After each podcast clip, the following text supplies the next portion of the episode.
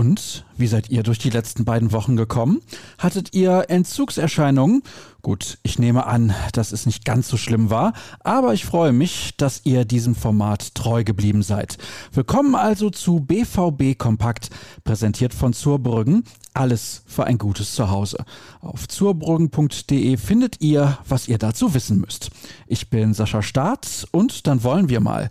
In der Zwischenzeit ist nämlich eine Menge passiert, auch wenn es nicht nur positive Neuigkeiten zu vermelden gab. Denn dann Axel Sagadou fällt mal wieder aus.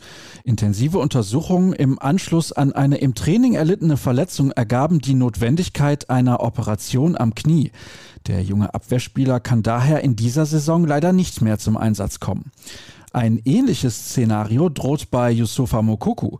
Der Stürmer war mit dem DFB-Team bei der U21-Europameisterschaft unterwegs und kehrte angeschlagen nach Dortmund zurück.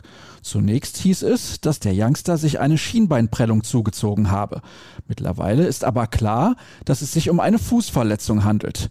Sein Ausfall würde die Personaldecke in der Offensive weiter ausdünnen, da auch Jaden Sancho nach wie vor pausieren muss.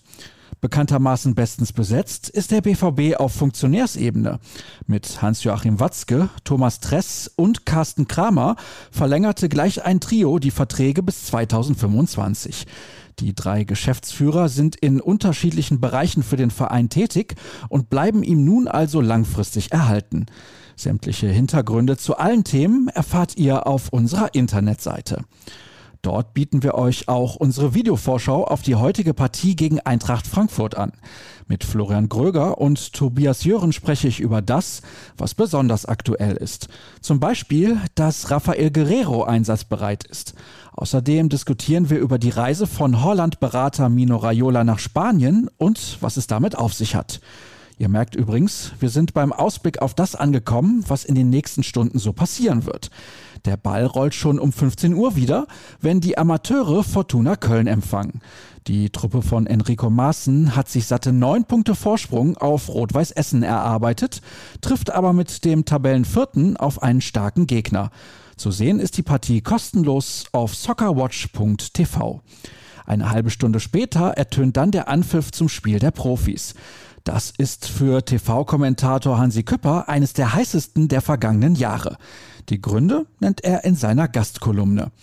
Übertragender Sender ist Sky, wo Martin Groß beim Einzelspiel und Kai Dittmann in der Konferenz am Mikrofon sitzen. Field Reporter ist Ecki Häuser. Die Moderation übernimmt Esther Settlercheck zusammen mit Experte Didi Hamann. Aber auch wir bereiten euch auf den Kick vor und zwar mit unserer Live-Show, zu der ich euch ab 14.30 Uhr begrüße. Wir schalten zu Jürgen Kors ans Stadion und zu Sascha Klaverkamp in die Redaktion. In der Pause und nach der Partie erwartet euch die Analyse. Und was jetzt kommt, das kennt ihr, denn zum Abschluss gibt es wie immer den Hinweis auf unsere verschiedenen Plattformen, unter anderem den auf ruhrnachrichten.de und den auf Twitter, wo ihr auf jeden Fall rnbvb folgen solltet. Und wer nichts Besseres zu tun hat, darf auch mir unter Etzascher Start folgen. Viel Spaß später beim Spiel, auf drei enorm wichtige Punkte und bis später oder morgen, wie ihr möchtet. Tschüss zusammen.